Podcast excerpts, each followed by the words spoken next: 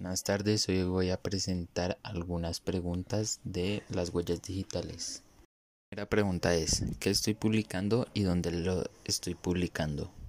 Yo creo que lo más común que se podría publicar son los gustos y experiencias de las personas. Podría ver lo que publicó. Creo que las principales personas que pueden ver el contenido son las personas que tienen un fácil acceso a las aplicaciones donde eh, se suben eh, las, las publicaciones. ¿Podría ser dañino, inofensivo o algo intermedio para la persona? Podría ser dañino para la persona si se sube una publicación sin su consentimiento, pero en general eh, creo que es algo inofensivo ya que cada persona tiene su conciencia que está publicando di permiso a esa persona para publicarlo.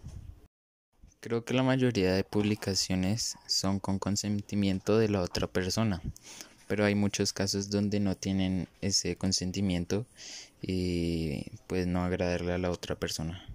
Di permiso para etiquetar a la gente.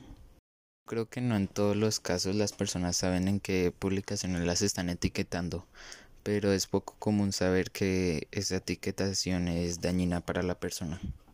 Justo si no creo que algo sea dañino, es posible que mi amigo lo haga.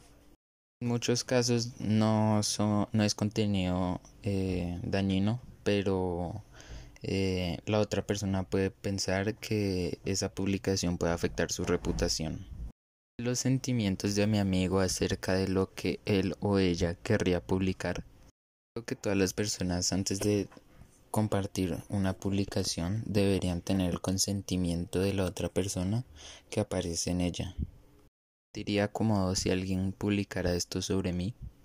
Depende de la publicación, ya que existen distintos temas y si digamos eh, alguien eh, etiqueta a otra persona de algún tema que esa persona le guste, pues no habría problema pero si se utilizará para hacer dañino para la otra persona, sí sería un problema. Posibles consecuencias de compartir esta información sobre esa persona.